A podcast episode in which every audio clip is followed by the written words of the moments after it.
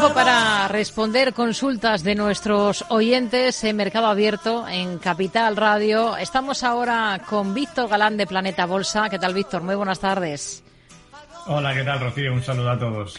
Vamos a ahondar enseguida en echar un vistazo a, gráficos de valores de compañías, títulos interesantes o no, eh, tanto a este como al otro lado del Atlántico. Eh, lo primero siempre, pues una pincelada. No sé si desde la semana pasada que hablamos ha habido algo interesante que le llame la atención en cuanto a, índices o algún eh, activo que siga. No tiene por qué ser un índice, puede ser, por ejemplo, un cruce de divisas o una materia prima. Bueno, eh, sigue, seguimos con una tendencia alcista en general en el, en el SP500 y en, vamos a hablar en general en la renta variable americana, pero sí que hay algo que pese a estar alcistas todavía, igual que la semana pasada, nos empieza a llamar la atención y es algunas posibles divergencias en, en algunos indicadores ¿no? que tenemos aquí precisamente. Eh, también la distancia a la, a la propia media eh, que, se ha, que se ha separado ya el SP, el SP obviamente de, de allá para cuando va rebotando de nuevo en la media y va acercándose. Cuando se separa mucho es un indicativo o bien porque viene una tendencia de muy largo plazo, lo que sería muy bueno, o bien porque hay retroceso. Y empezamos a ver algunas, algunas divergencias, algunos indicadores que pudieran indicar peligro, aunque todavía no, no hay esa, esa señal. Por lo demás, eh, como digo, renta variable fuerte. Estamos hablando de, un SP casi ya en los 5.000 puntos, precisamente creo que los tocaba hoy en algún momento del, día. Estamos hablando de un Nasdaq eh, que anda por cerca de los 17.715 buscando también en algún momento, podría buscar corrección a 16.200, la tecnología muy, muy fuerte. El Russell eh, penando un poco y pagando los platos rotos eh, de las small cap que de momento no deciden tirar para, para arriba. Estamos eh, vigilando los 2.050 puntos, soporte en 1.884. Y luego tenemos los índices europeos, que por un lado el CAC, cerquita de la zona de, máximos, eh, primer soporte 7.300, eh, MIB italiano, tocando precisamente también rotura de máximos en los 31.000 puntos casi, casi, casi, unos, unos puntos por debajo y soporte en 29.600. Y por cerrar, DAX muy plano, muy plano, pese a que lo tenemos en máximos muy plano, no hay ni movimientos ni muy bruscos a la alza ni a la baja. Eso es un indicativo de que las cosas están tranquilas en el mercado, pero, pero también pueden cambiar, 16.200. Y por hablar ya de IBEX 35, pues bueno, mm, vuelve a tocar la zona de soporte de los 9.786, se acerca peligrosamente a ese, a ese rango. Desde ahí, obviamente, si lo perdiera, cambiaría a una situación mucho más neutral bajista aunque eh, tiene cerquita también los 10.300 puntos en algo que se vuelva a animar Europa. Hmm. Oyentes arroba capitalradio.es, el correo al que pueden nuestros oyentes enviarnos esas cuestiones que nos quieran plantear, con las dudas que tengan ahora mismo con sus inversiones en bolsa. A través de WhatsApp nos pueden dejar notas de audio en el 687-050-600 y también pueden optar por llamarnos al 91-283-3333. Vamos a comenzar con un correo electrónico y en el mercado americano. Vamos a analizar eh, Home Depot y Qualcomm. Son los dos valores por los que nos pregunta uno de nuestros oyentes, que nos dice que tiene en cartera ambos, eh, con un beneficio del entorno del 3%, pero ve que no acaban de tirar, aunque han roto rangos laterales. ¿Qué, qué le sugiere que haría en su lugar si tuviese con estas ganancias estos valores? Vamos a comenzar por Home Depot primero. Bueno, un, un 3% prácticamente es una ganancia muy, muy significante, ¿no? Es muy, muy pequeñita. Eh, nosotros cuando hablamos de ganancias, por ejemplo, buscamos ganancias en, sistemas, en Planeta Bolsa, estamos buscando entornos por encima del 7, 8, 10% si es medio plazo y en un largo plazo estamos buscando un 30, un 40 por lo menos, como es en sistemas algorítmicos eh, como LDR, ¿no? Luego hablaremos de ellos, pero en el caso de Home Depot, con un 3% arriba, yo eh, casi compensa más eh, jugárnosla y que nos salte el stop loss. Yo ahora mismo lo pondría cerca de los 329 dólares eh, pero arriesgarnos a que nos salte ese stop loss, esa posición y perdamos un 3 o un 4%, un 5%, eh, más casi que eh, dejarla o, sacar una ganancia de un 3 o un 4 y, y, no dejarla correr y luego arrepentirnos porque ha subido un 40 o un 50%. Yo creo que tiene un rango lateral claramente, como ha dicho el oyente, roto al alza. Creo que puede empezar una fase de rally bastante clara ahora mismo entre los entornos de 346 y 363 es donde se va a ir moviendo. Hay muy poquita volatilidad, pero eso cambiará en algún momento y yo veo que está entrando mucho dinero en la compañía, lo hace mejor que SP. Eh, yo aquí no cometería ningún tipo de, error eh, y es algo que busca mucho a veces también la gente eh, principiantes, cortar muy rápido la ganancia, dejar correr las pérdidas, tiene que ser totalmente al contrario. Yo mantendría y, si se ejecuta el stop no pasa nada. Y la otra compañía era, perdona. Era Qualcomm. Qualcomm en el mercado americano también la tenía en cartera. Eh, QCOM, el ticker. Lo tengo, perfecto. Nada, eh, vuelvo, vuelvo a repetir un poco lo mismo. Son dos. Además, el, oyente ha elegido muy bien porque son dos compañías que acaban de romper un rango lateral al alza. O sea, plantearnos eh, haber buscado un timing correcto, ¿no? Como, como es este haber buscado compañías fuertes, que además en, ambas está entrando dinero institucional. En, nuestro indicador lo vemos en el CFI de Planeta Bolsa. Eh, yo claramente sería, yo soy bastante positivo con ellas. Puede ocurrir cualquier cosa, eso, eso por descontado. En la bolsa nadie sabe nada, pero en Qualcomm también mantendría un stop en 131. Dejaría correr las ganancias y, y en el caso, obviamente, de que la tendencia se deteriorase mucho, eh, se perdiesen soportes importantes, entonces sí, estar fuera, pero si logramos eh, pasar esa barrera mental y psicológica, ¿no? De, querer cerrar muy rápido las operaciones, el rendimiento que podemos llevar a largo plazo es, muy significativo, ¿no? Es, muy alto, puede ser muy alto y, creo que merece la pena. Hmm. Bueno, pues este mm, es eh, la, recomendación, lo que haría en, el lugar de este oyente, Víctor Galán. Vamos a ir con esta nota de audio. Vamos a escuchar lo que nos comenta este otro oyente. Hola, buenas tardes. Eh, soy Ana de Madrid. Quería hacer una consulta eh, sobre en cuál de estos tres valores eh, podría entrar para una operación a corto plazo. Los valores son Copart, Palo Alto Network y CrowdStrike. Muchas gracias. Bueno, vamos a ir eh, eh, localizando los gráficos de estos dos eh, valores. la más sencilla, Palo Alto. bueno, lo que quería es un poco una comparativa, ¿no? le vamos a echar un vistazo a las tres y luego, pues bajo lo que ha visto, bajo su criterio técnico, pues qué ve, qué ve mejor. ¿Por cuál, por cuál comenzamos? ¿Cuál tiene localizada? Las tengo las tres, o ah, sea que empezamos, empezamos mínimamente por Palo Alto, que, tenía el nombre más sencillo. y, bueno, eh, pues para voy a, voy a valorar un poco eh, lo que decía Ana, ¿no? Eh, precisamente una operación de, corto plazo. Para eso voy a valorar no solo que sean alcistas, sino que también la rentabilidad, o mejor dicho, la ecuación rentabilidad-riesgo le compense, ¿no? Porque ¿qué tenemos en Palo Alto? Por ejemplo, una acción muy alcista una acción que rompió un rango en 2023 y que desde entonces, pues precisamente eh, está considerada una de las cinco mejores acciones por momentum eh, en este 2024, eh, según hemos revisado nosotros precisamente en nuestros screeners. Por tanto, acción excepcional. ¿Qué pasa? Que le va tocando una corrección. ¿Y dónde puede llegar esa corrección? Pues hasta los 288. Eso es un 15-16% de distancia. Es decir, si entramos ahora estamos expuestos a caer un 16%. No me parece que para un corto plazo sea la mejor compañía. Mirando CrowdStrike, que también es una compañía de, software en Estados Unidos eh, que lo está haciendo muy, muy bien ¿no? y, tiene un comportamiento muy similar. Primer soporte que dejaba relevante, 140, está lejísimos. Eh, su primer apoyo en media, 234, también está casi un 22%. Por tanto, CrowdStrike eh, puede que, sea una gran compañía, puede que tenga muchísimo volumen comprador, pero estamos en la misma. No, no hay una relación riesgo-beneficio eh, interesante y más si queremos salir en el corto plazo. Por tanto, yo me quedaría con Copar, eh, porque veo que empieza a entrar veo que empieza a entrar dinero, lo primero.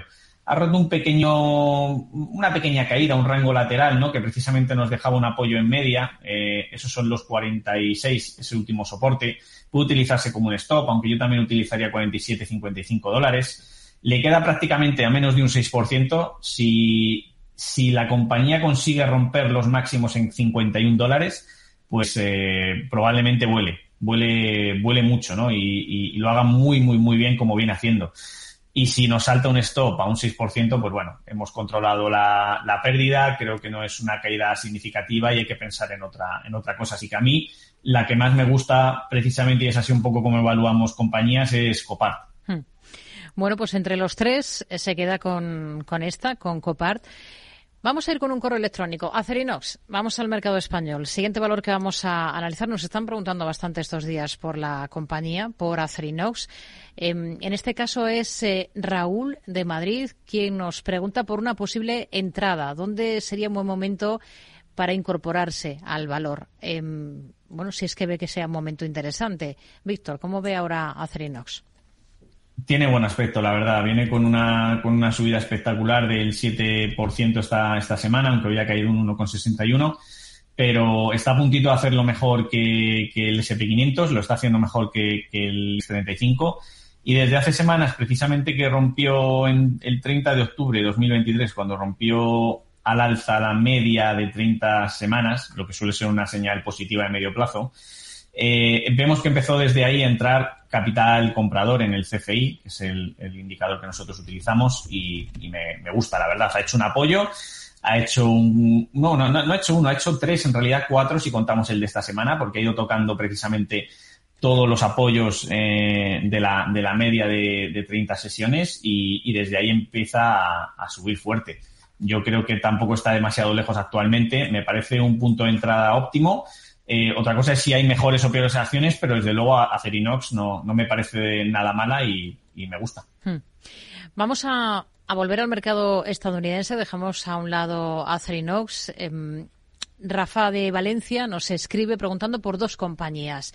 El primero de los eh, valores, le doy el ticker en Estados Unidos para localizarlo, que es W de Washington, C de Cáceres, N de Navarra. Es Waste Connections esta compañía por la que nos está preguntando este oyente. Y hay otro valor que es eh, Scorpio Tankers, nos da también el ticker, en este caso sería S de Sevilla, T de Teruel, N de Navarra, G de Gato. Quiere saber si les ve recorrido y quiere saber niveles técnicos clave en ambos, soportes y, y resistencias. ¿Tiene la primera, Waste? Sí, tengo las dos. Venga. Bueno, pues eh, muy, muy interesante primero el, la Waste Connections porque viene de romper un rango lateral de muy largo plazo, eh, casi desde 2022. Eh, la resistencia a batir era en 145. Además, se había formado una especie de rango lateral entre esos 145 y los 125 dólares. Y, y precisamente hemos asistido a una ruta al alza el 18 de diciembre que era el mejor, o creo que era el mejor punto de entrada, porque es en el momento en el que los indicadores están fuertes, en el que lo empieza a hacer casi mejor que SP500 y está rompiendo máximos. Hay volumen comprador interesante. Entonces, es en ese punto en el que yo creo que la compañía era más, más interesante desde el punto de vista igual, rentabilidad-riesgo. Eh, ahora ya está en 158, ya, ya ha subido pues casi un 10%. La, la posibilidad de caer hasta los 143 de nuevo y apoyar. Mm, no sabemos si se dará o no. Ah, también de cada uno es valorar el riesgo, aunque si se está dentro, desde luego, eh, yo creo que, es una clara señal de rally alcista eh, de, manual. O sea, no esta ruptura de medio largo plazo eh, probablemente traerá más alzas en el valor y, seguirá dando oportunidades. Esta me, me, gusta bastante. Y en el caso de Scorpio Tankers, bueno, eh, la veo un poquito más volátil, quizás. Viene de, de, subir muchísimo, por ejemplo, hace un par de semanas. Subía en torno a un 10%. La semana anterior bajó un 6,73%. Esta semana vuelve a bajar un 2,14%. Bueno, los indicadores están un poquito peor. Es alcista igualmente. Ha, desarrollado una consolidación en tiempo y su primer punto de apoyo ahora que está en 65 dólares podrían ser los 59,60 se podría ser el punto donde no, no debiese perder. Y a partir de ahí lo que se le espera, si en algún momento lo toca, es que siga, siga subiendo buscando máximos. Me gusta más la otra, les veo ambas recorrido alcista por, por las figuras que tienen, pero me gusta mucho más la, la primera. Hmm. Bueno, vamos a, a seguir buscando valores. Em, antes de continuar con dudas de oyentes, antes nos hablaba de, de los, las entradas, ¿no? Las señales de entrada en determinadas compañías que les están dando a los sistemas algorítmicos.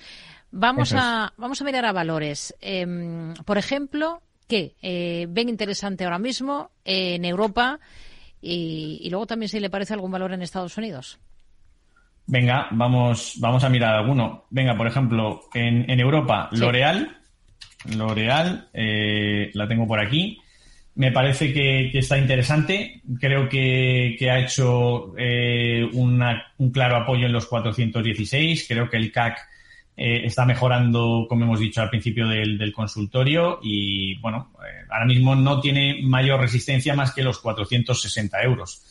Un volumen comprador interesante, lo hace un poquito peor que el SP, pero si sigue subiendo va a invertir esa tendencia y, creo que tiene, que tiene muy buen, muy buen aspecto. Eh, otra que nos ha dado entrada en, los sistemas precisamente, aunque se produjo una caída muy fuerte, en esta sí que nos gusta buscar correcciones. Es Dassault Systems. El mm. ticker es DSY. DSY. Entonces, mm, nosotros hemos buscado compras precisamente en el apoyo de los 42,06 porque seguimos pensando que es una compañía que en el medio largo plazo mm, ha entrado dinero, eh, lo está haciendo mejor y, ahí es donde vamos a buscar pequeños botitos eh, de medio de medio y corto plazo. Y de momento contentos porque desde la entrada, pues bueno, sube un, en torno a un 2,72, 3% era lo que nosotros esperábamos y nos gusta mucho. Y en el caso de, Estados Unidos, pues tenemos varios, ¿no? Pero bueno, uno que, por ejemplo, viene siendo un valor de medio largo plazo con el que nos está funcionando la cartera precisamente de largo plazo muy, muy, muy bien, es Nvidia. Eh, lo que le decía a los, eh, al oyente, ¿no? Al principio, no, no estamos buscando, no hacemos una entrada en bolsa para buscar un 2, un 3, un 4%, ni un 5%. Eh, para eso casi mejor que salte el stop ¿no? y correr el riesgo. Estamos buscando recorridos de un 60, un 50%, como es en el caso de Nvidia, que, la tenemos ya en 682. Eh, la zona de apoyo un poquito lejos, eso sí, 512, pero sigue, sigue, sigue subiendo y, ya alcanzamos rentabilidades en torno al, pues eso, 50, 60% en, en este tipo de compañías, en Planeta Bolsa. Hmm. Venga, pues vamos a continuar en el mercado americano, pero con los valores que nos sugiere mm, un oyente que nos envía un correo electrónico, que es eh, Pedro Pablo de Madrid, y nos dice lo siguiente. Quiere un análisis de Palantir en Estados Unidos y de Rivian, la automovilística también en Estados Unidos, con soportes y resistencias de medio largo plazo. Y si ve que, puede ser interesante ahora un nivel de entrada donde están ahora para incorporarse a estas dos compañías, a Palantir y a Rivian. ¿Por cuál comenzamos? Eh, por Palantir mismamente, venga. Eh, un stop, hay que lo, de siempre, ¿no? Todas las compañías pueden ser interesantes en base a el dinero que vayamos a invertir, el riesgo que vayamos a correr. Yo les recomiendo a todos los oyentes que, que es mucho más importante preocuparse ¿no? de un plan B y de saber qué puede pasar y de dónde salir en caso de que las cosas no vayan bien, que buscar compañías muy buenas. Y eso siempre va a ser más interesante que, estar buscando estrategias ganadoras. Fíjate lo que te, lo que te digo, Rocío. Eh, Palantir, eh, dicho lo cual, eh, 21,87 está en el mejor punto posible, está rompiendo máximos, lo está haciendo mejor que el SP.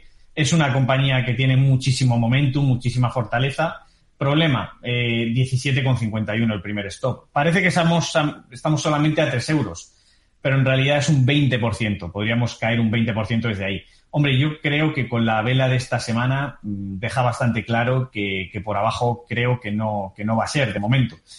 Pero eh, en bolsa lo que decíamos, todo puede ocurrir, acción muy positiva, hay que valorar ese 20%, si, si compensa o no, eh, porque incluso en 17 podría seguir siendo una, una, acción interesante y alcista y no haber cambiado nada, pero, pero igualmente me, me gusta, ¿no? Un 30% prácticamente en la, en la semana. Y la otra era Rivian, ¿verdad? Era Rivian, sí, eh, la compañía automovilística. Vale. No, en Rivian no. igual que en Palantir tengo claro que que me jugaría igual alguna entrada. Bueno, una entrada un poquito más volátil, no, no importa, ¿no? Eh, quizás en Rivian no, no, haría esto, porque ahora mismo eh, viene cayendo prácticamente de los 134. Eh, no, no ha hecho todavía un suelo claro. Sí, es verdad que alguien me puede decir, oye, Víctor, pero en realidad está lateralizando ya desde 2023 entre los entornos de los 26 y, y 15 y parece que la zona de 12, 15 ya es una zona donde está haciendo un suelo sólido y no lo va a perder. Pero lo que sí que es cierto que para confirmarnos esa ruptura, precisamente lo que necesitamos en el valor es superar máximos y que todos los indicadores eh, estén dando una clara señal de mejoría. De momento lo está haciendo peor que el SP, lo está haciendo peor que su sector y, no está cerquita de máximos y la media de 30 sesiones está claramente bajista. Por tanto, yo aquí no, buscaría de momento compras, sería paciente y, la esperaría en el, en el futuro. Eh, de momento creo que no es el, mejor timing para Rivian. Hmm. Venga, vamos a ir con otros dos valores. Em, mercado danés. El siguiente valor que vamos a analizar, le doy el ticker, eh, que sería Z de Zamora, E de España, A de Almería, L de Lugo. Eh, CEAL sería el ticker y la compañía en ese mercado danés es eh, Pharma. Es una compañía del sector farma. Nos em, explica José Enrique que es quien nos em, escribe eh, Danieli en el mercado italiano sería otro de los valores a analizar. ¿Y qué nos dice exactamente? Pues eh, quiere saber un poco si, a su juicio, podría ser oportuno entrar por momentum, por expectativas en estos eh, valores. Em, bueno, ¿qué le, ¿qué, le, parece Zilan, la primera? Bueno, dos, dos acciones excelentes, parece a primera, a primera vista, habiendo abierto el ticket simplemente. Eh, bueno, claramente en el medio largo plazo, Zilan es una compañía alcista. Eh, se ha apoyado varias veces en la media de 30 sesiones, va apoyando y va subiendo los mínimos, cada vez son más crecientes. Eh, pese a que la semana de momento ha dejado una vela un poco de un doji, ¿no? De indecisión, en el que se ha vendido mucho por arriba, también se ha comprado por abajo, pero el precio no se ha movido demasiado. podríamos esperar una corrección hasta los 361. Ese es el principal punto que no debiéramos de perder en la compañía. Ojo que en el mercado danés, eh, eh, normalmente en Suecia, Dinamarca, Noruega, eh, hay compañías en estos mercados escandinavos muy, muy fuertes. lo digo por si los oyentes tienen curiosidad. hay compañías que merecen muchísimo la pena. Esta es una, una de ellas. Y, creo que ahora mismo no el, único timing o, o, defecto que le veo es que quizás ande un poco lejos de soportes, quizás convendría más esperar.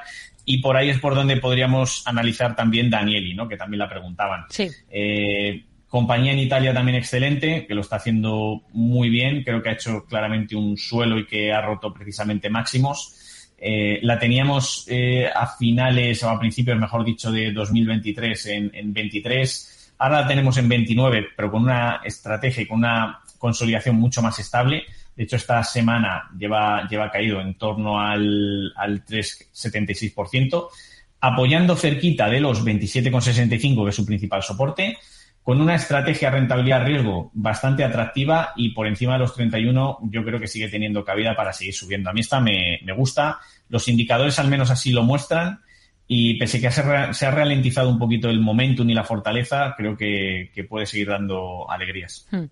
Venga, vamos con un correo eh, que nos envía Stanis y que nos dice lo siguiente. Quiere saber qué opina de la compañía Everest Group.